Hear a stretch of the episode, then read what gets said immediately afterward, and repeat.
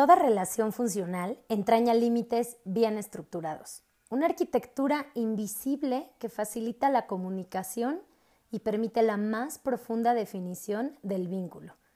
Reestructurar tus relaciones es redefinirte como persona y redefinirte como persona es reestructurar tus relaciones.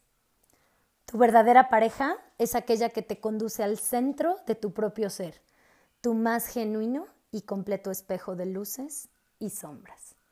Alfonso Ruiz Soto.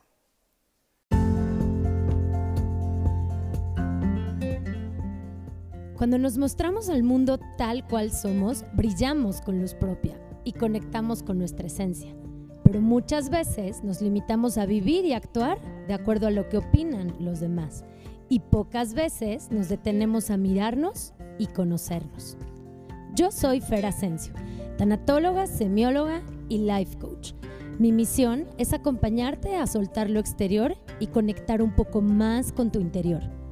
Este podcast está diseñado para mirarte de la piel hacia adentro y por medio de reflexiones, entrevistas y pláticas amenas, darte las herramientas que requieres para mostrarte al mundo tal cual eres. ¿Estás listo?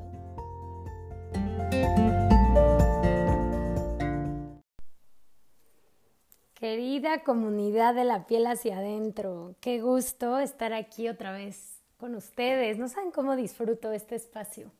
Este espacio de platicar en donde pues voy trayendo temas en la semana que van saliendo en mis sesiones de consulta o que me van llegando a la mente y digo, ya quiero que sea el momento de grabar para compartírselos. Entonces, pues me da mucho gusto estar por aquí otra vez en un nuevo episodio de este podcast. Gracias a todos los que se van suscribiendo, que están calificando el podcast, que le ponen la campanita para recordarles cada vez que sale un episodio nuevo. A los que ya me siguen en YouTube. Y bueno, el último episodio, si no lo han escuchado, terminando este o antes de este, váyanse a escucharlo. Es la entrevista, una entrevista que le hice a Esther Iturralde. Está buenísima. Imagínense que hasta ahorita ha sido el episodio más escuchado. Entonces, bueno, nos echamos ahí más de una hora platicando, pero una plática entre amena, profunda, eh, interesante y de mucho aprendizaje. Entonces, bueno, quien no lo haya escuchado, váyase a escucharlo. Hay video de ese episodio, entonces pueden ver la grabación en YouTube.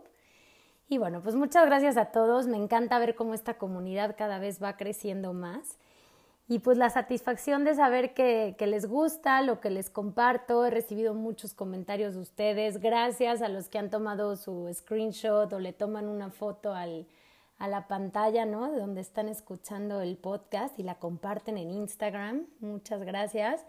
Si les gusta el contenido de alguno de los episodios o les recuerda algún amigo conocido y se lo quieren compartir, compártanselo ya. Recuerden que está en Spotify y en otras plataformas y bueno, me da mucho gusto saber que cada vez habemos más gente en esta comunidad de la piel hacia adentro. Y hoy les traigo un tema que de verdad es un tema que da para muchos episodios. El tema de la pareja. La verdad es que es todo un tema porque la pareja pues termina siendo un espejo nuestro un reflejo, termina siendo alguien con quien convivimos muchas horas, hacemos vida juntos, incluso creamos familia juntos y pues es, es un reto, ¿no? Porque además es una persona a la que elegimos. Pero desde dónde la elegimos, ¿no? He aquí la parte retadora. La vida nos lo va poniendo, nosotros vamos eligiendo o qué hacemos con las personas que llegan a nuestra vida. Y acá hay una frase que los que ya me han escuchado otras veces o han tomado sesiones conmigo, seguramente me han escuchado decirla, que es el nombre de este episodio, que es no existen parejas plenas y felices. Existen personas plenas y felices viviendo en pareja. Y si se dan cuenta, esta última parte de la frase cambia todo el sentido. Esta también es una frase de mi querido maestro Alfonso Ruiz Soto, y me encanta porque hace todo el sentido, como les decía, esta segunda parte de la frase. Si yo no estoy pleno y feliz por mí mismo o por mí misma, de ninguna manera voy a poder estar pleno y feliz en pareja. Entonces, ¿qué pasa? Que muchas veces llegamos a una relación de pareja buscando la felicidad, ¿no? Queriendo que esa persona nos haga felices, nos haga plenos, ¿no? Llene esos huecos que venimos cargando, que ahorita les voy a platicar un poquito más de eso. Pero pasa muchas veces que, llego con expectativas muy altas y además queriendo que esa persona se vuelva en todo para mí, se vuelva en mi centro, ¿no? Se vuelva mi, mi felicidad, mi plenitud. Y la realidad es que si yo sigo cargando como muchas carencias, huecos, y yo mismo, por mí solo, no he logrado sentirme plena y feliz, pleno y feliz, pues les tengo una noticia, no va a haber, de ninguna forma, no va a haber manera de que pueda estar en una relación plena y feliz si yo no puedo serlo por mí misma, no por mí mismo. Entonces, bueno, pues para empezar a hablar un poquito más del tema, empecemos a hablar como de este tema de estar yo solo conmigo, ¿no? Porque si yo ahorita les digo que no puedo estar feliz y pleno en pareja si no estoy bien yo conmigo, pues tengo que empezar a voltearme a ver a mí. Y a veces en sesiones es un tema muy recurrente que sale, ¿no? Y me preguntan, si Fer, pero ¿cómo le hago si yo ya estoy casado, yo ya estoy casada, como que ya estoy en medio de una relación, ¿no? Yo ya no estoy como en este tiempo de poder conocerme, darme un tiempo, este, reencontrarme, estar pleno y feliz y después buscar a alguien, ¿no? Yo ya decidí casarme y estoy aquí en plena relación. ¿Qué hago? Pues bueno, se puede también, ¿no? ¿Qué hago? Pues empiecen a, a voltearse a ver. Les hablo mucho siempre de la autoobservación. Obsérvate, quién eres, cómo reaccionas, cuáles son tus cualidades, defectos. Y de verdad, aunque estés en pareja, yo les preguntaría, ¿buscas tener tus ratos solos? Y solo tú contigo en, presencia, en plenitud, ¿no? O sea, ¿qué tanto puedes o eres capaz de salirte a caminar un rato, de ponerte a meditar, de escuchar música en conciencia plena? No lo sé cuáles sean tus ratos en que llegues a estar solo, en el coche, trasladándote de un lugar a otro, pero ¿cómo estás en esos momentos? ¿Necesitas tener ruido alrededor?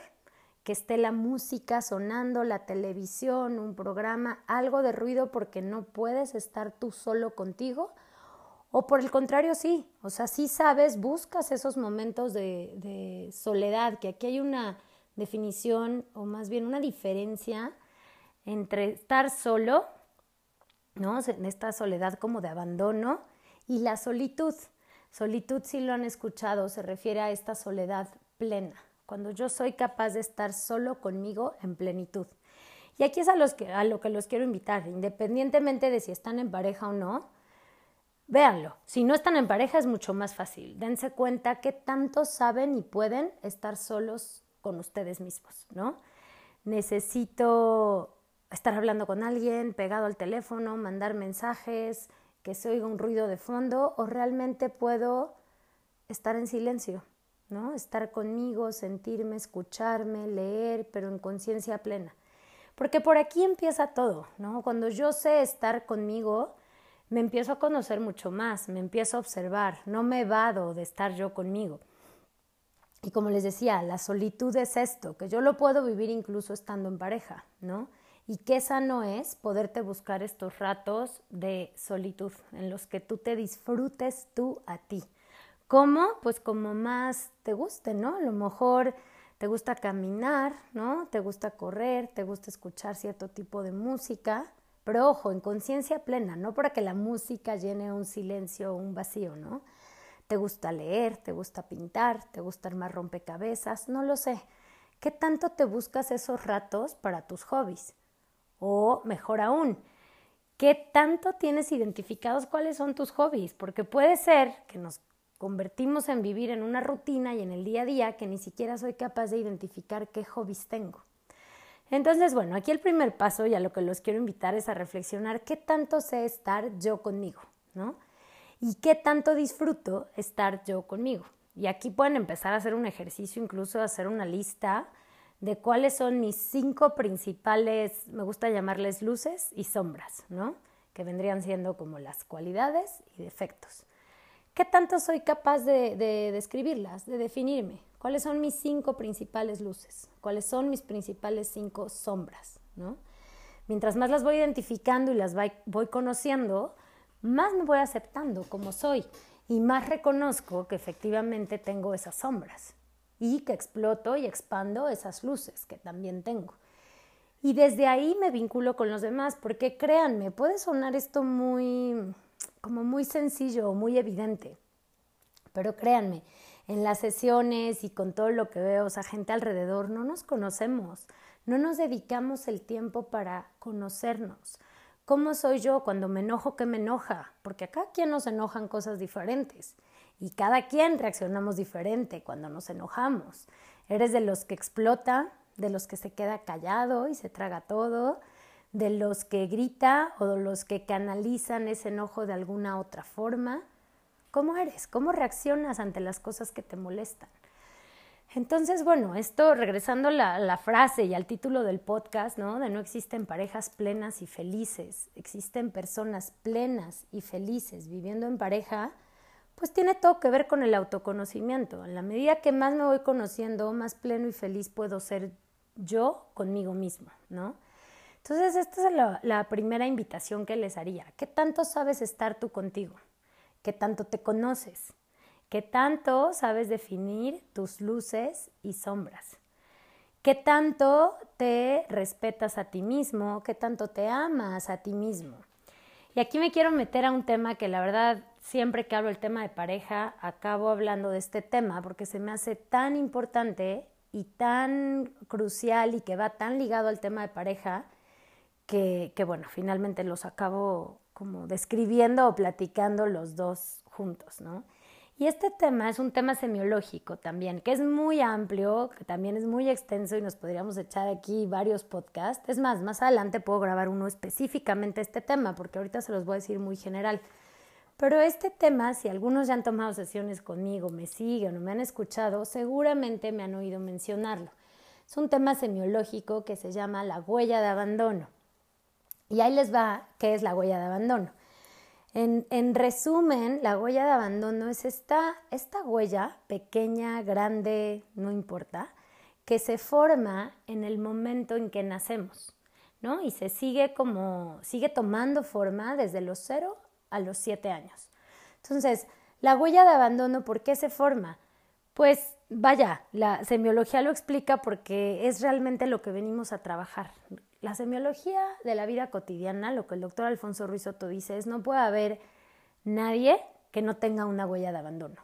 Lo interesante y lo retador es encontrarla, identificarla.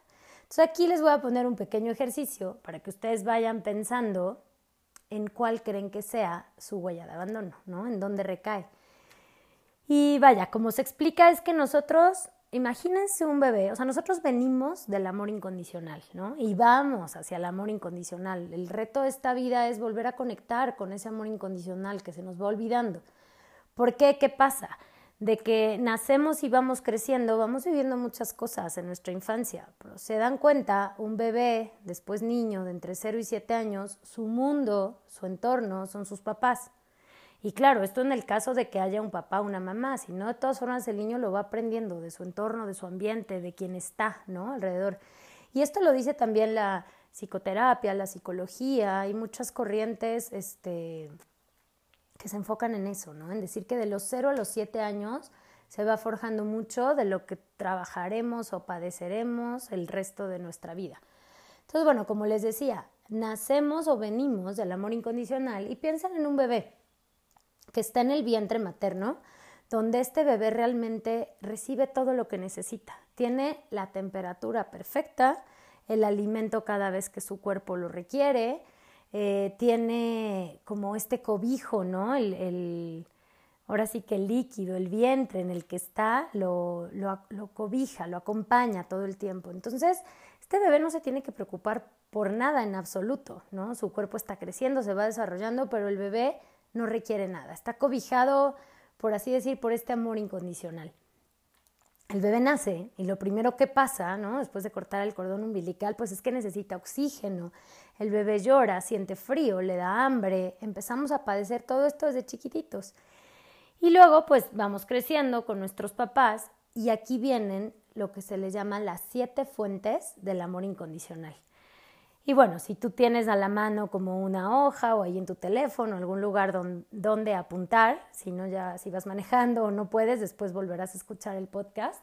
pero se las voy a mencionar. ¿Por qué? Porque es importante que las escriban para que les sea más fácil identificarlas, ¿no? Les voy a mencionar ahorita cuáles son estas siete fuentes del amor incondicional que de chiquitos, como les digo, entre los 0 y los 7 años, vamos recibiendo o en exceso o en carencia, ¿no? O puede ser que alguno lo recibamos como en la medida correcta. Aquí no hay ninguna otra medición más que nuestra percepción, porque nadie más que nosotros mismos hemos vivido nuestra propia infancia. Entonces, siempre que hablo de la huella de abandono, los invito a ubicarse entre los 0 y los 7 años. Esos primeros recuerdos que tengan, ¿no?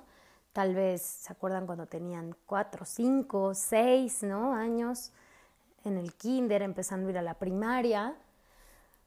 Recuerden, traten de recordar cómo era su entorno, dónde vivían, con quién vivían, había hermanos, hermanas, eran hijos únicos, eh, qué hacían, ¿no? En las mañanas, si iban al colegio, al kinder, quién iba por ustedes, qué hacían en las tardes, qué hacían los fines de semana. Y ubicándose un poquito ya en esa época, los voy a llevar a que se vayan cuestionando cada una de estas siete fuentes del amor incondicional. Primero se las voy a mencionar y ahorita nos vamos a ir una por una. Y las siete fuentes son el afecto, el apoyo, la comprensión, el conocimiento, el reconocimiento, el placer y la inspiración.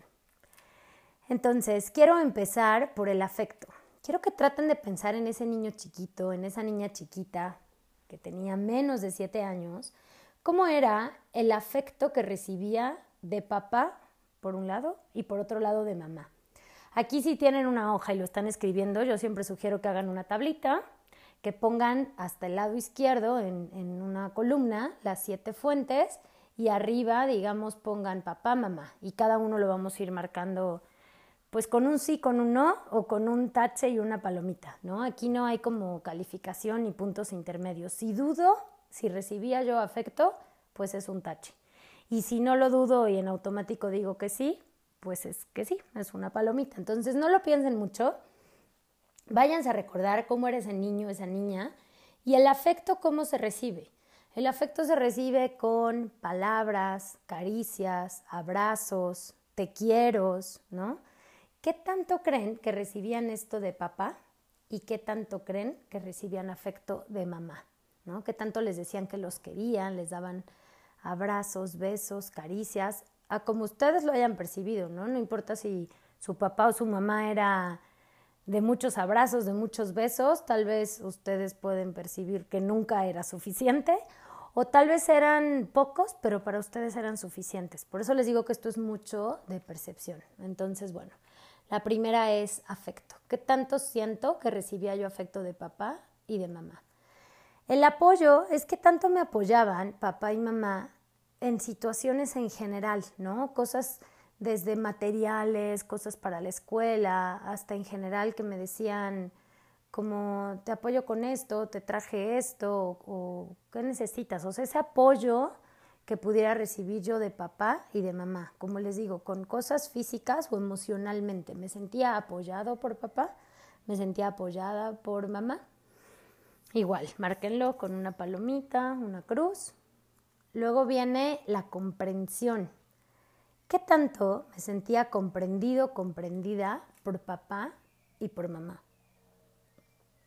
Siento que cuando tenía algún problema, cuando estaba triste, enojado, me había peleado con un amiguito, amiguita, ellos me comprendían, ¿no? Me lo transmitían y me decían, sé cómo te sientes o no te preocupes, ¿no? Me sentía realmente comprendido, comprendida cuando tal vez pasaba algo en la escuela o en la casa qué tan comprendido comprendida me sentía. Igual, pónganle palomita, pónganle cruz. Conocimiento. El conocimiento se refiere a todo, todo conocimiento que mis papás me daban, ¿no? Ya sea que yo les preguntaba, porque tenía dudas, ¿no? De papá, mamá, ¿qué significa esto? O, ajá, explícame algo que no entiendo, ¿no? De estas dudas que siempre como niños hacemos o que papá y mamá llegaran solitos a decirme. Mira, hijo, hija, te voy a explicar este tema, funciona el universo, el, lo que sea, ¿no? Las plantas, la sexualidad, bueno, a los siete años todavía somos muy chiquitos, pero las dudas que siempre surgen, ¿qué tanto recibía ese conocimiento de papá y, mamá? O me dejaban con mis dudas, no me las resolvían, me contestaban con otra cosa, se ponían nerviosos, ¿no? ¿Cómo era? ¿Lo recibía de papá? ¿Lo recibía de mamá? ¿Sí o no? Eh, luego viene las, afecto, apoyo, comprensión, conocimiento, reconocimiento. Es que si no la repito me la sé de memoria, Gan, entonces me la sé en orden. Reconocimiento. Ay, el reconocimiento, oigan, este es de, la que, de las que en consulta es más común que salga. Y ahorita les voy a poner ejemplos bien claros con el reconocimiento, porque de verdad que yo una vez que lo empecé a ver, bueno, primero en mí, ¿no? Y luego en compañeros de trabajo, en amigos, parejas, amigas, digo, qué, qué importante es esta fuente, ¿no? Y otra vez, es nuestra percepción, ¿no? ¿Qué tanto me sentía yo reconocido o reconocida por papá y mamá? ¿Y qué? ¿Reconocido en qué? Pues en las cosas que yo sabía que me habían costado esfuerzo y trabajo, ¿no? Si a mí me había costado trabajo y esfuerzo sacarme un 10, ¿qué tanto veía que me lo reconocían en casa?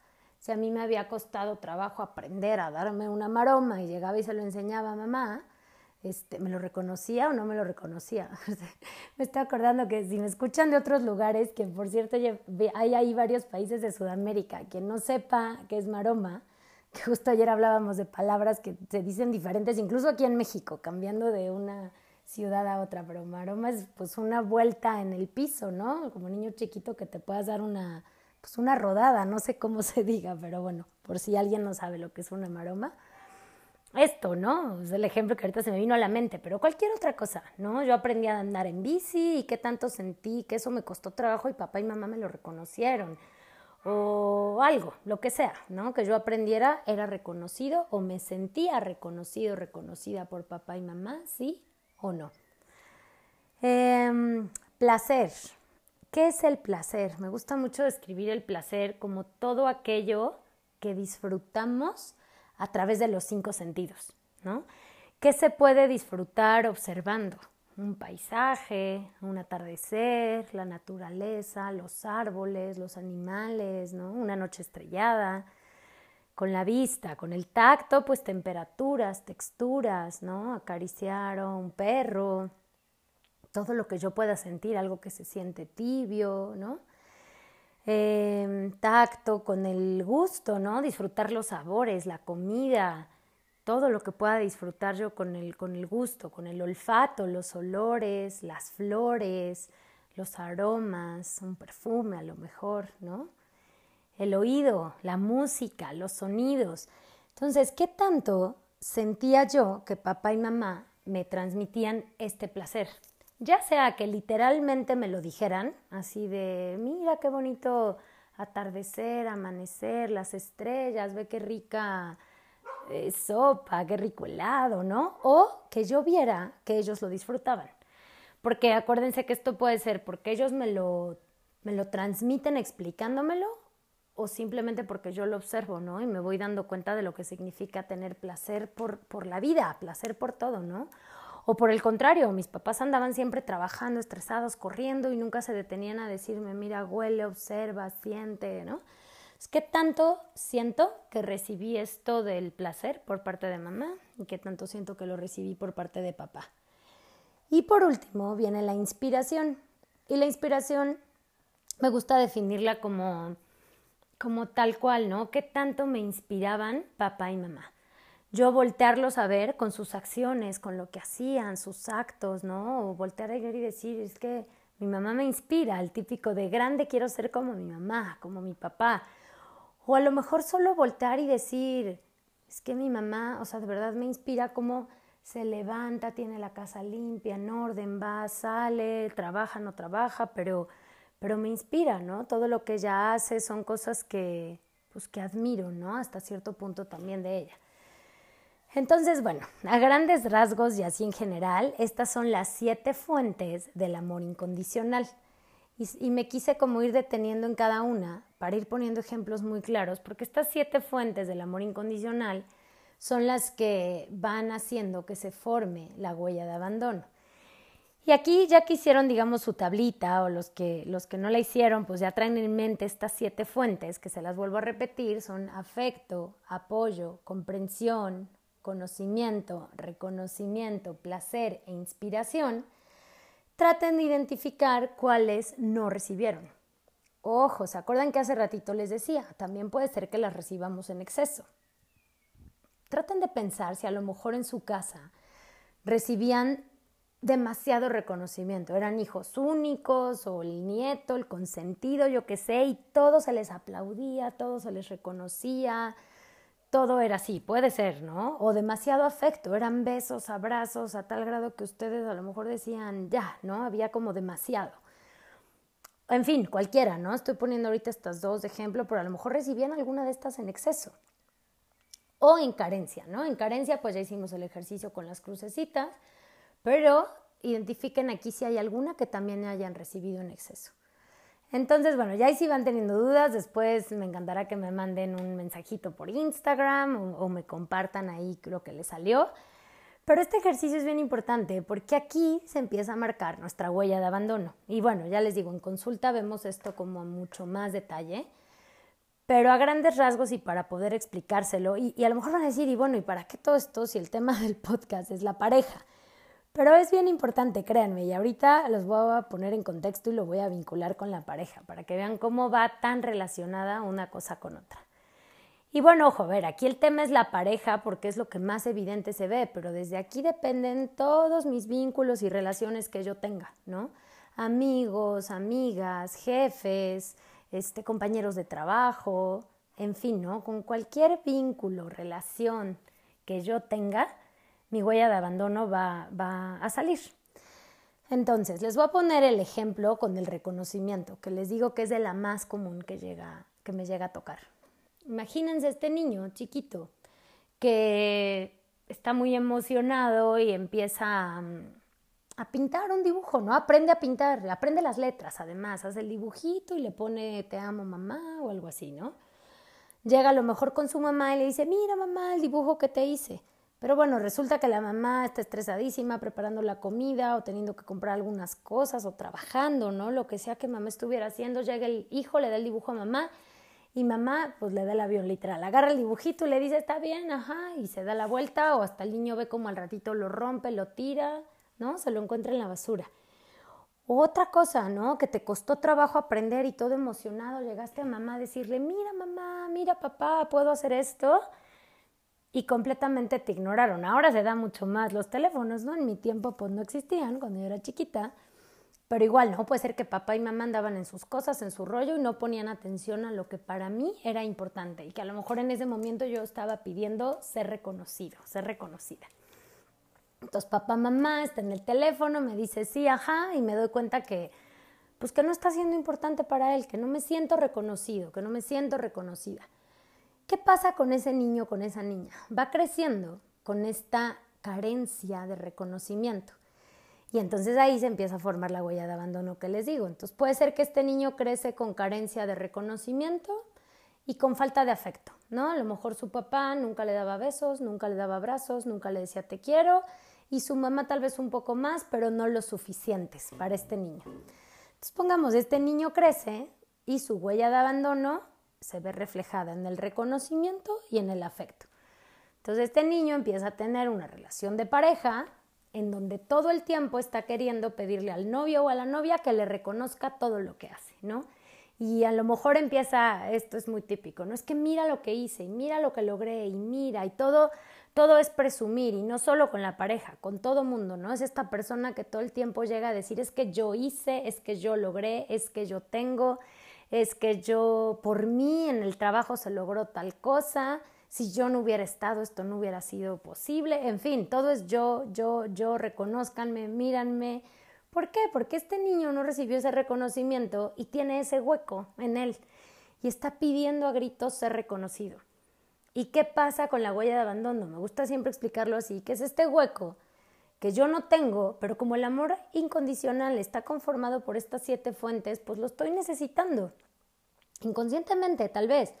Estoy pidiendo por todos lados ser reconocido, con mi jefe llego y hago y hago y hago y hago y quiero que me voltee a ver, quiero que me aplauda, quiero que se me reconozca, ¿no? Con la gente que está a mi cargo, con mis compañeros, todo el tiempo quiero estar diciendo lo que yo hice para ser reconocido y reconocida. ¿Y qué pasa? Que mientras más lo pido, pues ¿qué se imaginan? Que menos lo recibo. La gente pues como que más empieza a hartar, dicen, ay, otra vez este ya está queriendo hablar de sus logros, de sus cosas, de lo que hizo, y menos me lo reconocen. Entonces más carencia de reconocimiento siento yo y más lo estoy pidiendo. Más pido ser reconocido, reconocida, menos lo recibo y más lo pido y es un barril sin fondo y un cuento de nunca acabar. Imagínense el afecto también, ¿no? Yo quiero todo el tiempo estar recibiendo caricias, besos, esto pues sí es más común con la pareja, ¿no? Y le di que dime que me quieres, dime que soy lo mejor en tu vida, dime que que nunca habías querido a nadie como a mí, dime que sin mí tú te mueres, ¿no? Entonces quiero estar escuchando todo el tiempo esto de mi pareja. ¿Por qué? Porque tengo esta carencia de afecto. Dame la mano, no me sueltes, abrázame, dame un beso, ¿no? Entonces lo que está hablando ahí es mi huella de abandono. ¿Y qué pasa? Por eso aquí me regreso otra vez al tema de que necesitamos estar plenos y felices nosotros con nosotros mismos, porque ¿qué creen? que quién va a llegar a llenar esta huella de abandono. Mi pareja, mis hermanos, mis mismos papás, ¿no?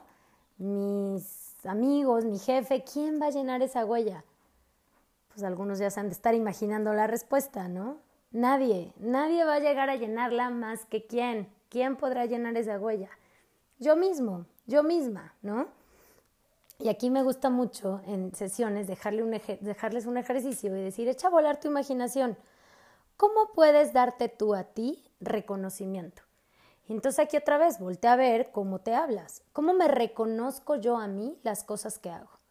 Y otra vez con mi, con mi podcast, que por cierto, si Pau, mi amiga, me está escuchando, le tengo que agradecer todos unos tips que me dio para correr, oigan. Pau es una de mis amigas corredoras y no saben qué buena es. Me estuvo dando unos tips y consejos buenísimos. Entonces, regresando a mi ejemplo de cuando les hablaba de correr y de cómo te hablas a ti mismo, ese episodio, por si alguien no lo ha escuchado, se llama Eres tu enemigo, ¿no? Y habla de cómo, cómo te expresas tú de ti mismo, qué tanto te exiges ¿Qué tantas palabras duras, rudas y fuertes y ofensivas te dices tú a ti mismo? ¿O qué tanto te vas acompañando en el proceso? Y ahora sí, como, como Pau, mi amiga, me decía, es, hay días que no son tan buenos y tampoco pasa nada, ¿no? Este, tienes que, que irte acompañando. Y yo decía, claro, es que el ejemplo de correr es como tan claro para eso, pero lo podemos hacer en el día a día con cualquier cosa. ¿Qué tanto me reconozco a mí las cosas que he ido haciendo en la vida? Mis logros, mis, este, como mis esfuerzos diarios, mi disciplina, mi lo que sea, el ejercicio, el algo que estoy haciendo y que estoy procurando ser disciplinado, ordenado, tener una rutina, ¿qué tanto me lo voy reconociendo? Porque por ahí empieza, y fíjense, aquí me va a pasar también otro tema que es la infidelidad, que también cuando yo entendí esto dije, claro, o sea, todos los que lleguen a tener una pareja infiel deberían de saber esto y les juro que se terminan los hombres infieles y las mujeres infieles. Pero bueno, no, no, ahorita voy con eso. Lo que les quería decir es, si yo soy capaz de reconocerme a mí, no voy a necesitar el reconocimiento de nadie más, se los juro. Y si por el contrario, yo no soy capaz de reconocerme a mí, voy a estar cargando con esa carencia y nunca el reconocimiento que nadie me dé va a ser suficiente. ¿Por qué? Porque yo no he desarrollado en mí esa habilidad de reconocerme. Yo no me reconozco nada de lo que hago. Entonces, créanme, o sea, le estoy diciendo a los demás inconscientemente, yo no merezco ser reconocida. Entonces, por más esfuerzos que haga y me desviva, nadie me va a reconocer nunca, porque yo misma, yo mismo no lo hago conmigo. Y aquí les voy a hacer este paréntesis de la infidelidad. Cuando llega a haber una infidelidad y me encantaría, o sea, si alguien tiene algún caso que me lo comparta, porque siempre en sesiones empieza a pasar eso, les empiezo a hacer preguntas, ¿no? De es que me fue infiel, me puso el cuerno, tenía otra, tenía otro, ¿no? Y entonces yo les pregunto, ¿qué tan fiel eres tú contigo? Cuando hay una infidelidad, se refiere a que nosotros mismos no estamos siendo fieles con nosotros mismos. ¿Y fieles en qué? La verdad es que a veces decimos, no, pues yo, yo sí me soy fiel, ¿no? Yo me quiero, yo tal. Sí, pero ¿qué tanto, por ejemplo, sabes decir no cuando no quieres hacer algo? Eso habla de la fidelidad. A veces no sabemos decir que no y me la vivo diciendo que sí a todo mundo. Me ayudas en esto, quieres venir a esto, tal día hacemos tal cosa y me la vivo diciendo que sí, luego me siento agotado y agotada porque estoy para todos menos para mí. Eso es una forma de serme infiel. Le, digo que sí a todos y a todos los planes todo el tiempo y me voy haciendo a mí mismo, a mí misma, a un lado. Esa es una forma de serme infiel, ¿no? Aprender a decir no es también aprender a poner límites. Poner límites sanos, límites amorosos, seguramente muchos de ustedes lo han escuchado. ¿Qué significa eso? Lo mismo, si alguien llega y hace algo que a mí no me parece, comenta algo que a mí no me gustó, ¿qué tanto soy capaz de poner un límite? Decir, oye, o no hables así de esa persona, o no te expreses así, o esto que dijiste me molestó. Acuérdense de esta frase que también repito mucho, que es suave en la forma, firme en el fondo. Y de verdad que cuando hablo de límites, me encanta decir esta frase porque yo puedo ser suave en la forma, y te lo digo de una forma muy linda, muy sutil, muy amorosa, pero te estoy diciendo que no, que a mí eso no me gusta, que eso que dices, pues que por favor ya no lo digas o te pongo un alto o marco, voy marcando límites. Si yo no sé marcar límites en las personas que me rodean, que quiero o que me toca trabajar o que lo que sea, y pasan por encima de mí, yo estoy siendo infiel conmigo misma. Entonces al ratito no me puedo quejar que me toca una pareja infiel, porque yo misma, yo mismo no he sabido poner límites. Yo misma no he sabido decir que no. Me la vivo diciéndole que sí a todo mundo y me dejo a mí hasta el final. Entonces, de verdad que este es un, un tema bien importante y piénsenlo, reflexionenlo bendito. Si a ustedes les ha tocado vivir alguna relación donde hubo una infidelidad, piensen cómo estaban ustedes, qué tanto se ponían en primer lugar, qué tanto se preocupaban por escucharse a ustedes mismos, por decir cómo estoy, y miren, algunas veces me dicen, sí, Fer, pero pues ya con dos hijos, tres hijos, un esposo, una esposa y tal, la vida se te va y no hay, no hay tiempo ni para ti. Estoy de acuerdo, nos, nos saturamos de actividades con los hijos, no se vuelve nada fácil, pero aún así, ¿qué tanto tenés estos ratos en la mañana al despertarte, de conectar contigo, de cerrar los ojos y decir cómo estoy hoy, cómo me siento, de observarte? Les hablaba yo de los hobbies al principio, ¿no? De buscar este ratito, de decir, esperen, mamá, su esposa, su esposo, yo, quien sea, necesito este ratito para mí. Eso en la familia es bien sano, que cada uno tenga sus espacios para sí mismo. Y esto se les puede ir enseñando a los hijos desde chiquitos, ¿no? Entonces, mamá, papá ahorita está en su espacio de lo que sea, ¿no? De que me voy a jugar el dominó con los amigos, las cartas con las amigas, el pádel, el tenis, el, lo que sea, eso es bien sano. Entonces, ¿qué tanto en esta relación de infidelidad que llegaste a vivir te ocupabas de ti? ¿Qué tanto tenías tiempo para ti? ¿Qué tanto sabías poner límites? ¿Qué tanto decías que sí a todo? ¿Qué tanto te hacías a ti a un lado por quedar bien por, con los demás, por resolver todo? ¿Qué tanto dejaste de hacer cosas que te gustaban a ti, ¿no? Por estar con la pareja. Porque créanme, esas son formas de estarte siendo infiel. Entonces, bueno, ya no voy a tener tanto más en ese tema, pero era algo bien importante que les quería decir de esta, pues de este episodio. Y como les decía, creo que este es un tema que da para mucho. Pero este ejemplo que les ponía de la huella de abandono me encanta, porque de verdad, si por ahí alguno ahorita hizo el ejercicio, le cayó el 20 de algo que en su infancia no recibió, recibió en exceso, pregúntense qué tanto siguen pidiendo eso al exterior. ¿Qué tanto sigo pidiendo a mi exterior comprensión? Es que nadie me comprende, no me siento comprendido, comprendida, nadie me apoya, no me siento apoyado, apoyada, nadie me quiere, ¿no? Nadie me reconoce. ¿Qué tanto? ¿Qué tanto de eso estoy pidiendo al exterior y qué tanto me lo estoy dando yo? Y es ahí donde les digo, echa a volar tu imaginación y date cuenta de qué formas te puedes dar afecto tú a ti mismo. ¿No? Te lo puedes dar no sé, yendo a darte un masaje, literal dándote un abrazo, viéndote al espejo y diciéndote te quiero mucho, ¿no? Este, ¿cómo te puedes dar afecto a ti? ¿Cómo te puedes dar apoyo? ¿Cómo te puedes dar comprensión? ¿Cómo te puedes dar reconocimiento, inspiración, placer? ¿no? Reconocimiento, comprensión, ya no sé cuál me faltó mencionar, pero echa a volar tu imaginación, echa a volar y empieza a practicarlo, porque ahí les va. La única forma de sanar esta huella de abandono es empezar a dármelo yo a mí, ¿no? Ahorita me detuve en el tema de la infidelidad porque es un tema súper básico. Y la infidelidad al final podría caer en muchos de estos temas de afecto, apoyo, comprensión. Al yo no darme apoyo a mí misma, no darme afecto, no ser comprensiva conmigo, me estoy siendo infiel. Y por ende, atraigo a parejas infieles, ¿no? Y a veces me dicen, es que Fer, todos los hombres o todas las mujeres son infieles, ¿no? De verdad, ya lo tengo comprobadísimo. Pues sí, porque no has cambiado tú, porque tú te sigues siendo infiel a ti mismo, a ti misma, sin darte cuenta, ¿no?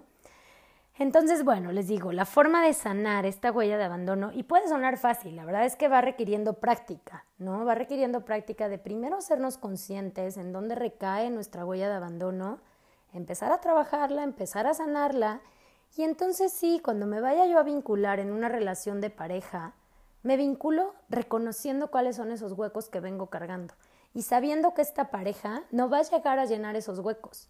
Yo misma voy a seguir trabajando, ¿no? En sanar este hueco de afecto, de reconocimiento, de comprensión, porque mi pareja a su vez va a traer su propia huella de abandono. Entonces ninguno de los dos va a llenar la huella de abandono del otro.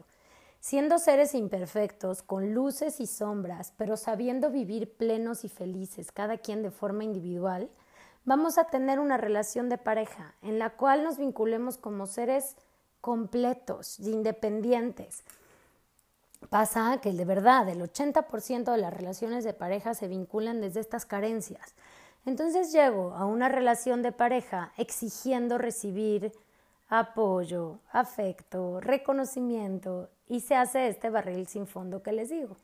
Entonces, bueno, empiecen a identificar en dónde recae su huella de abandono, empiezan a echar a volar la imaginación, pónganse creativos, piensen de qué forma se pueden dar esta, esta o estas fuentes que les hayan salido y después otro como tip, consejo o algo que les quiero recomendar así, yo ya fui o ya soy capaz de dármelo a mí y ya con eso, porque a veces se lo queremos dar a los demás, pero ni siquiera me lo doy yo a mí, entonces me sigo quedando vacío o vacía. Entonces, aquí el tip que les quiero dar es rétense y prueben cómo se lo dan ustedes a los demás. Entonces, pongamos el reconocimiento, ¿no? Yo me siento no reconocida, digo que nunca se me reconoce nada de lo que hago. Entonces empiecen a hacer el ejercicio y a ver, ¿cómo me puedo reconocer todo lo que yo he hecho en mi vida? Hagan su lista de logros, de, metas que han alcanzado, reconózcanselas genuinamente, ¿no? Fer, te reconozco esto, esto, esto, esto, ¿no? Ya que empiezan a desarrollarlo y habilitarlo, ahora ustedes busquen genuinamente reconocerle a la gente de su alrededor cosas que han logrado. Muchas veces pasa que cuando les digo esto me dicen, oye, pues sí, no me había dado cuenta que yo exijo ser reconocida y yo no soy capaz de reconocerle a nadie más sus logros. O a veces no, a veces pasa quien me dice, yo me la vivo reconociéndole a todo mundo, pero ojo, que aquí también es un arma de dos filos, porque yo me la vivo reconociéndole a los demás, porque quiero a través de que yo se los reconozco, recibir su reconocimiento, ¿saben?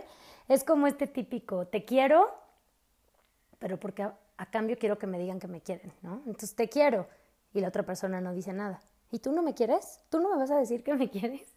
Yo siempre les digo, cuando dices te quiero, Dilo de forma desinteresada. ¿Qué pasa si le dices a la persona te amo? ¿No? Te amo, me encantas, te quiero y te quedas callado y te quedas callada y la otra persona no te dice nada. Sientes un vacío, sientes una falta de algo, échale ojo por ahí. Si dices, no, yo ya se lo dije, digo, no me lo dijo, no pasa nada, yo genuinamente se lo digo porque lo siento. Entonces, a veces pasa esto, ¿no? Es como tricky este tema de la huella de abandono, porque a veces me la vivo haciéndolo para los demás, pero porque en el fondo yo lo quiero recibir, ¿no? Entonces, solo lo digo para yo recibirlo. Yo les doy apoyo a los demás porque en el fondo la que quiere recibir apoyo soy yo. Yo les doy afecto a los demás porque quiero recibir afecto. Les doy reconocimiento, les doy comprensión, ¿no? Entonces les digo, ese segundo paso es, ¿qué tanto soy capaz de dárselo a los demás de forma desinteresada. Entonces ya fui capaz de darme reconocimiento a mí, de darme apoyo, de darme afecto. Ahora, ¿qué tanto soy capaz de decírselo a los demás? Y empiecen con personas cercanas, con personas de confianza, con personas queridas. Pero luego intentan hacerlo con un desconocido también, ¿no? Por ejemplo, a lo mejor, bueno, les estoy diciendo que vayan a darle un beso y un abrazo a alguien en la calle, pero ¿qué tanto, por ejemplo, de pronto darle apoyo a alguien? O tratar de comprender a alguien, no sé, por ejemplo, en una tienda, en una esquina, ¿no? Alguien que, que a lo mejor lleva todo el día ahí al repartidor que les lleva algo a su casa, yo qué sé, ¿no? ¿Qué tanto le puedo dar una expresión de comprensión, ¿no? Al, del Uber, a quien sea, oye, me imagino que ya llevas todo el día trabajando, ¿no? ¿Cómo será estar en el lugar de él? En fin, rétense a ustedes mismos a primero darse estas siete fuentes del amor incondicional y luego empezar a probar dárselas a los demás. Créanme, o es como un boomerang. En la medida en la que yo más me lleno de estas siete fuentes, más me las doy, soy capaz de hacerlo plenamente y me doy cuenta que la única, el único que puede llenarme, satisfacerme, darme esta plenitud y estas siete fuentes soy yo mismo y me las doy, automáticamente se las voy a empezar a dar a los demás. ¿Y qué creen? Aquí está lo del boomerang que les digo. Automáticamente las voy a empezar a recibir. Esto es como, como estas fuentes, ¿no? Que siempre dan agua y agua y de estas fuentes bueno, los que viven en México ubicarán estas fuentes como de piedra, de cantera en el centro de los patios coloniales, que va cayendo por pisos, por niveles. Imagínense que así son estas siete fuentes, ¿no? Del amor incondicional. El agua va saliendo de un mismo origen, que podría ser como el amor incondicional, y se da de forma desmedida, ¿no? Va cayendo a un nivel, a otro, a otro. ¿Y qué pasa? La fuente no se preocupa por decir, ya no tengo, ya tengo que dejar de dar agua porque si no esta agua se me va a terminar. El agua regresa, ¿no? Obviamente hay una bomba, un mecanismo que hace que regrese, pero a lo que quiero ir con este ejemplo es cómo el agua regresa, ¿no? Mientras la fuente más da, más agua le regresa. Y así funciona esto. Las siete fuentes del amor incondicional son así. Mientras más soy capaz de, estar lleno y pleno yo de estas siete fuentes, más voy a ser capaz de dárselas a los demás. Y por ende las voy a empezar a recibir. Entonces es como, como el, el, secreto de todo esto. Yo tal vez pido afecto a mi alrededor, pero echa un ojo qué tanto afecto te sabes dar tú a ti, ¿no? ¿Qué tanto reconocimiento te das tú a ti? En la medida en que te lo empieces a dar, lo vas a poder empezar a dar a los demás y por ende te va a regresar. Entonces, bueno, me, detuve mucho a lo mejor en este tema de la huella de abandono, pero créanme que es súper interesante, súper importante y aquí nada más a lo mejor para ir cerrando el tema de la pareja, quiero regresar al tema de las luces y sombras. Qué importante es reconocer nuestras luces y nuestras sombras. Que ojo, nunca van a ser las mismas de mi pareja. Mi pareja va a tener sus propias luces y sombras, ¿no? Y qué padre, porque es un ser único, ¿no? El Alfonso Ruizotto dice, el ser es uno bueno, bello y verdadero. Todos, el ser humano por naturaleza es uno bueno, bello y verdadero somos, somos únicos, ¿no? Cada uno con nuestras propias luces, con nuestras propias sombras. Entonces, si yo soy capaz de verlas, abrazarlas, identificarlas y desde ahí vincularme en mi relación de pareja, pues todo puede empezar a ser diferente. ¿Qué pasa con las relaciones de pareja? Se dice que el enamoramiento dura tres años, ¿no? O sea, como químicamente y tal. Ajá, y después de los tres años, ¿qué pasa? pues vamos construyendo una relación, un vínculo con una persona en la que es bien importante yo conocerme y yo conocerlo, porque a lo mejor sus sombras van a ser siempre sus sombras, pero ¿qué pasa? Que al cuarto año, al quinto año y después del segundo, tercer hijo, lo que sea, o problemas, lo único que parece que veo en mi pareja son sus sombras. Yo ya no veo sus cualidades, ya no sé ni por qué me enamoré, qué estamos haciendo casados, ¿no? Y son estas parejas que entonces yo siempre de verdad lo pongo como ejemplo. Se ponen a pelear y ya no solo entre ellos, ni enfrente de los hijos o eso, enfrente de quien sea. Y en una reunión, en una comida, en una cena, empiezan. Es que claro, como él el otro día me dijo no sé qué, ¿no? Y ponen el tema de la pareja como si fuera un tema en la mesa, a que todos opinen. Ah, y ella se voltea. No, pero es que, ¿qué tal? El otro día él, fíjense lo que hizo, ¿no? Y empiezan a ventanear allá la pareja de una forma que yo digo, Dios, ¿no? Esto, pues, pues, eh, o sea, además de que se ve mal, dices, no está padre, porque la pareja es un equipo, la pareja es justo, o sea, una pareja, alguien que camina, que va de la mano, que se apoya, son un equipo que están para apoyarse y llevarse a ir creciendo juntos. Si escucharon el episodio de Esther Iturralde, se acordarán que ella pone el ejemplo de la paella. Me encantó ese ejemplo porque dice, cada uno queremos hacer nuestra paella, pero cada uno lo hacemos a nuestro estilo, a nuestra forma, ¿no? O lo que quieran, que les guste cocinar, pero que sea laborioso y que lleve ahí su tiempo. ¿Por qué a fuerza la pareja va a querer llegar a decir cómo y qué? Si es mi paella y él me está acompañando, está haciendo mi equipo y me apoyo, pues como tal tiene que funcionar. Y en su momento yo seré su apoyo para su paella. Si a él le gusta una paella con pimientos, con pollo, con res, con lo que sea que le ponga, pues yo no le cuestiono, yo le ayudo, le facilito los ingredientes, pico la cebolla, hago lo que él me diga y yo le ayudo, ¿no? Le acerco todo lo que él necesita. Qué padre que una relación de pareja sea así. Y créanme que cada vez yo veo más parejas que trabajan como, como de esta forma, ¿no? Que se esfuerzan en decir, somos un equipo, tú que necesitas, yo te ayudo. Y viceversa, cuando a mí me toca tú que necesitas, yo te ayudo, pero no cuestiono, no te interrogo, no te juzgo por las sombras que sé que tienes. A ver, que aquí hay un ejercicio muy bueno también, que luego cuando me meto al tema de pareja lo pongo en las sesiones, que se llama la tabla rasa. La tabla rasa es muy padre porque yo cuando digo tenemos sombras, no me refiero a acéptalo ya con sus defectos y listo. O sea, a ver, sí, obviamente vas a reconocer y él reconocerá sus sombras, por ejemplo, que es, no, yo qué sé, desordenado, despistado, que es este, ¿qué más? Ahorita son las dos primeras que se me vienen, pero las sombras, este, no sé, que se enoja muy fácil, ¿no? Que habla muy fuerte, que, no sé, dice groserías. Yo qué sé, las cosas que, que, que más vean, no estoy diciendo ya aguántate, ¿no? Ahora sí que es lo que te tocó, es el que escogiste. Hay un ejercicio muy padre, digo, y además de la tabla rasa que ahorita se las explico, que es cuando él hace o cuando ella hace, yo siento. Eso quita cualquier etiqueta y cualquier juicio. Yo no voy a decir, él o ella es una desordenada, un desordenado. Él o ella es descuidado, es despistado, es flojo, es floja, es este, les juro que esas son las más comunes que me dicen, pero eso, lo que sea que pongas, esas ya son etiquetas que estamos poniendo. ¿Qué pasa si yo lo cambio y digo, cuando tú dejas tu ropa tirada, yo me siento, este, no sé, que no te importa, que, siento que, que te gusta el desorden. Cuando tú gritas, yo me siento, este, me asusto, me siento ofendida.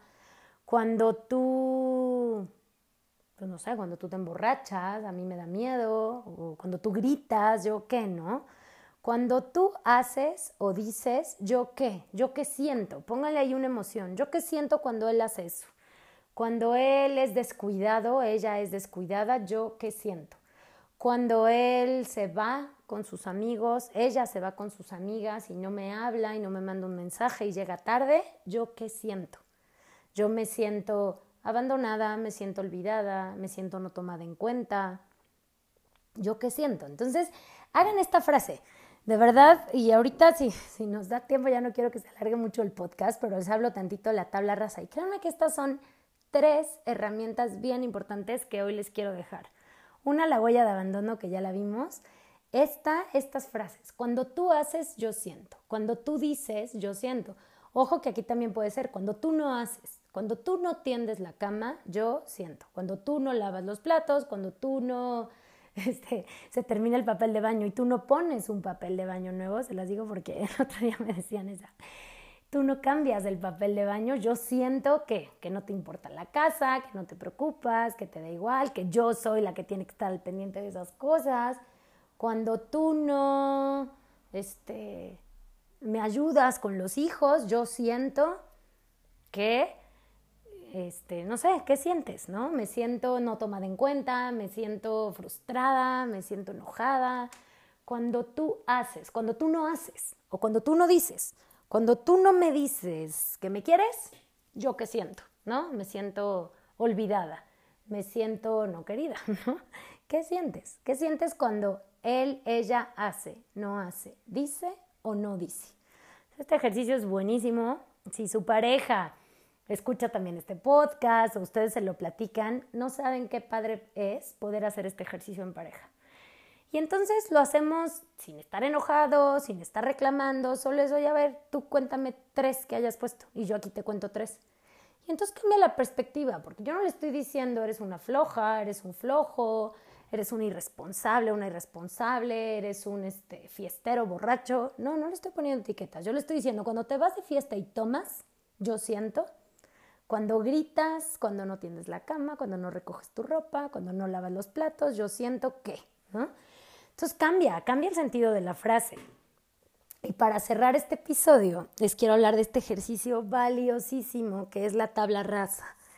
¿Qué es la tabla rasa? La tabla rasa se los recomiendo mucho también parejas que llevan ya más de tres años. Ojo, que también si lo quieren hacer antes, está padrísimo, pero a veces antes de tres años tampoco es tan necesario, ¿no? Pero sirve para irte conociendo. Y créanme que aquí, sobre todo cuando hablamos de las luces, ha habido parejas que me dicen, Fer, se me salían las lágrimas de la emoción de escuchar cosas que no tenían idea que él pensaba de mí, ¿no? Entonces, ¿cómo es la tabla rasa? La tabla rasa se basa en luces y sombras. Entonces, digamos que si lo van a hacer en pareja, este, cada quien hace su hoja por separado, a su tiempo, cuando quieran, y pones cinco luces y cinco sombras de tu pareja. No, espérenme, ya les estoy diciendo mal. Puedes poner cinco, pero ¿qué pasa? Los vamos a dividir en, en tres. Entonces, digamos, las luces más brillantes, ¿no? Que veo en él, que veo en ella. Entonces, lo que más, lo que más admiro, lo que más me emociona, por lo que me enamoré, por lo que me casé, por lo que estoy con él o con ella. Porque me encanta cómo habla, porque me encanta cómo baila, cómo se expresa, este, no sé, cómo camina, cómo, cómo se interesa por la casa, por mí, por los niños, ¿no? Estas cosas que digo, wow, o sea, por eso me enamoré y, se me caía la baba y hasta la fecha lo sigue haciendo, ¿no? Y del otro lado ponen también las cinco sombras que menos me gustan. Entonces, a lo mejor y esas pues ya las van conociendo más con el tiempo. Y entonces sus cinco sombras pues puede ser este pues no soporto que fume tanto, no soporto que se la viva este, pegado en el teléfono, pegada en el teléfono, no soporto que se duerma con la televisión prendida, ¿no? En fin, las cinco que menos toleran, ¿no? Y estas son como sus, sus, pues sí, de alguna forma podrían ser sus no negociables, pero vaya, viéndolo a él son como las cinco que dices, híjole, o sea, esas son mi talón de Aquiles, ¿no? Con esas cinco, esas tres, de veras, de veras, me cuesta muchísimo trabajo. Son por las que más peleamos todo el tiempo.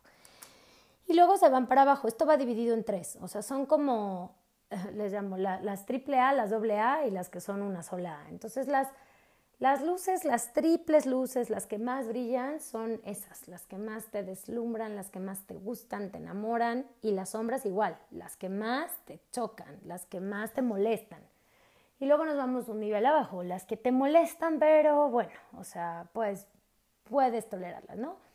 No sé, que no tiene una excelente relación con mi familia. O sea, que pues ni se odian, pero ni se aman, se medio llevan. O sea, a mí la verdad me gustaría que se llevaran mucho mejor, pero bueno, puedo vivir con eso, ¿no?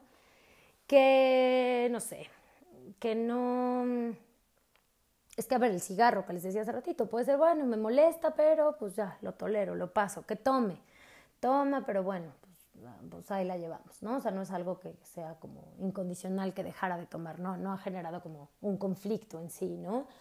La forma en que maneja, la forma en que habla o cómo se pone cuando se enoja, ¿no? O sea, ustedes ahí le van midiendo. Las van a dividir en tres, en dos y en una.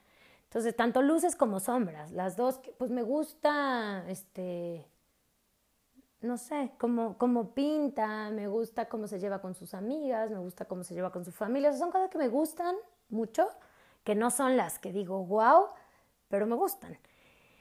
Y ya por último, las que son una sola pues son las cosas más sencillas, ¿no? Como esa cerecita del pastel, pues me encanta, no sé, cómo se viste, cómo, cómo huele, cómo baila, cómo la música que escucha, ¿no? Como esos puntitos extras que les gustan, pónganlos ahí también. Y lo mismo esos puntitos extras negativos. O sea, bueno, es que me choca que, no sé, dejé la tele prendida, las luces prendidas, esto del papel de baño que les decía yo hace rato, como esas cositas que molestan, pero bueno, pues ahí van, ¿no? Y luego, ¿qué, ¿qué, sería lo mejor con este ejercicio? Pues lo increíble sería poder intercambiar hojas. Y aquí no se vuelve una, un reclamar el uno del otro, sino decir, a ver, ¿a qué me puedo comprometer yo? Y entonces leo mi hoja y digo, wow, ¿no?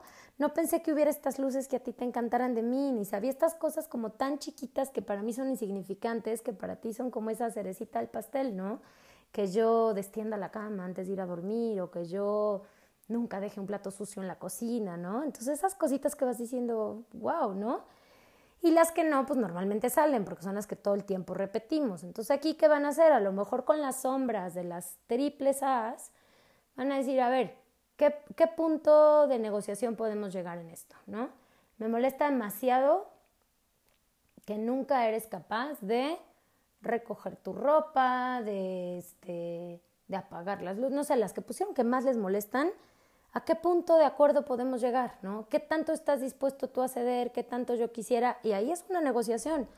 ¿Para qué? Para evitar que esas cinco, que yo les aseguro que la mayoría de sus problemas acaban recayendo en esa ventanita, ¿no? En las cinco sombras triple A, las que más me molestan, las que más me chocan, las que ya no tolero, ya no aguanto, acaban siendo esas cinco. Esas cinco son sus dolores de cabeza más fuertes. Entonces lo ideal es empezar a negociar con esas. ¿Qué vamos a hacer? ¿No? Ya sabemos que eres desordenada, desordenado, flojo, gritón, este, el alcohol, el cigarro, los que sean que sean sus triples A's, ¿qué hacemos, no? Me decía que de seguir esto así va a seguir desgastando la relación. Que creen que el podcast ya duró una hora y resulta que el audio se corta a la hora. Yo no sabía eso, pero bueno, voy a empezar a concluir. Es que les digo que este es un tema que da para mucho más. Espero que lo estén disfrutando igual que yo. De verdad que me apasiona porque digo, todos tendríamos que saber esto, saberlo, aplicarlo y trascenderlo, porque ahí podría estar mucho del secreto de las relaciones exitosas de parejas, ¿no? Irlo llevando a la práctica. Pero bueno, para concluir con este ejercicio de la tabla rasa, lo más importante sería centrarse en sus triples As, ¿no? ¿Cuáles son esas luces que más admiro y recordármelas y recordárselas a él y a ella? oye, me encanta y de verdad admiro, yo estoy contigo y me enamoré de ti por esto, ¿no? Por tu forma de ser, por tu forma de, de actuar, de hablar, de pensar, ¿no? Admiro muchísimo esto, ¿no?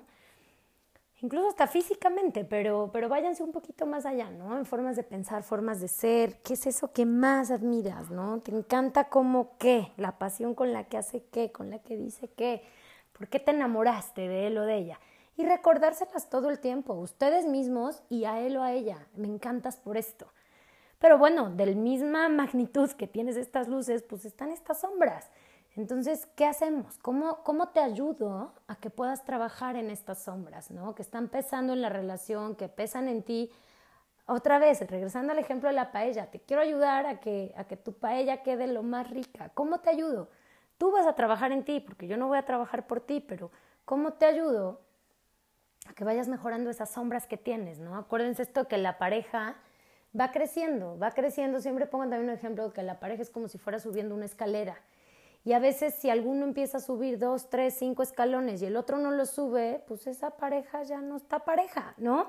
Alguno se tiene que acabar yendo o va a estar jalando al otro y eso acaba siendo pesado. Entonces, ¿cómo te ayudo a que tú subas también esos cinco escalones? O al revés, a lo mejor tú ya subiste tres escalones y yo me estoy quedando atrás ayúdame para yo también subir. Pero ¿cómo? Cada quien trabajando en lo suyo. Yo no puedo trabajar en cambiarle sus sombras al otro. Tenemos que empezar porque él las vea, porque él o ella las reconozca y entonces sí, empieza a trabajar en tus sombras y yo te voy ayudando. ¿Cómo? ¿Cómo te gustaría? Que cada vez que te enojes y empieces a hacer esto, yo hago una seña. O yo no te digo nada en ese momento, pero después en la noche más tarde lo platicamos o cada vez que dejes algo tirado, ¿qué? ¿No? Hagan estos acuerdos. De verdad se empieza a volver como padre y retador decir gracias. Tengo a mi pareja que me está ayudando a ser mejor persona. Créanme, a lo mejor ya me han escuchado decir esto también, que todo el tiempo, sí o sí, estamos evolucionando o involucionando. No hay de otra. Somos como este globito de helio que o va subiendo o el helio ya se está acabando y va bajando, pero este globo de helio no puede estar fijo sin subir ni bajar. Así somos nosotros. Nuestra conciencia todo el tiempo está en constante evolución. Y dices, no, pues yo no estoy haciendo nada, puede ser que esté fija, estática. Si no estás haciendo nada por trabajar en desarrollar tu conciencia, en crecer tú como persona, te tengo una noticia, estás involucionando. Entonces, debemos de seguirnos preocupando siempre por estar mejorando, por estar creciendo, por ser una mejor versión de nosotros mismos, por ser una mejor persona. ¿No? Y por ende, pues si estamos en pareja, ayudar a nuestra pareja a que él o ella también vaya creciendo, vaya evolucionando. Entonces, bueno, para cerrar con este ejercicio de la tabla rasa, este, háganlo, dividan su tablita en estos como seis espacios, luces de un lado, sombras del otro, triples As, ¿no? Las que más nos gustan, las que más adolecemos, dobles As, unas As, y siéntense a, a compartir toda la tabla rasa, pero principalmente sus triples As, ¿no? Y a negociar las sombras triples As. Créanme que si logran hacer esto en pareja es un excelente ejercicio. Me encantará de verdad leerlos, que me manden mensajito de audio, de texto y que me cuenten si lo hicieron ustedes solitos. A ver, dicen igual mi pareja, pues no le interesa esto, lo estoy haciendo yo, no pasa nada. Tú solo, tú sola puedes trabajar en eso. Y haces también tú hacia ti, cuáles son mis luces y cuáles son mis sombras, cómo quiero trabajar y cómo empiezo a ser consciente de qué es lo que más admiro de mi pareja, ¿no? Entonces, bueno, me encantará leerlos, escucharlos, algunos me han llegado a mandar mensajitos de voz y créanme que todos, todos los contesto y los contesto siempre yo. Con eso, con eso quiero cerrar este tema de la pareja. Ya me dirán si les gustó, si les interesa saber más, porque me podría echar de verdad otro episodio hablando más temas de la pareja. Pero bueno, les quería dejar con estos tres ejercicios que me parecen muy, muy importantes. Y quiero cerrar con esta frase que dice, aquel que no comprende, no perdona. Y aquel que no se comprende, no se perdona. Los quiero mucho, les mando un abrazo y nos vemos el próximo lunes en otro episodio del podcast de la piel hacia adentro. Les mando besos.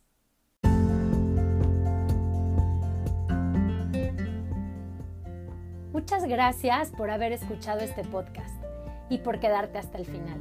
Si te gustó este capítulo, compártelo, tómale un screenshot, sube una historia y etiquétame. Deja tus comentarios y califícalo. Y si aún no me sigues en redes sociales, puedes encontrarme como Fer Asensio Life Coach. Ahí comparto contenido diario. Recuerda que también puedes ver el video de estas entrevistas en mi canal de YouTube. Me encanta poder estar en comunicación contigo por este medio. Nos vemos en el próximo episodio del podcast. Te mando un abrazo con mucho cariño.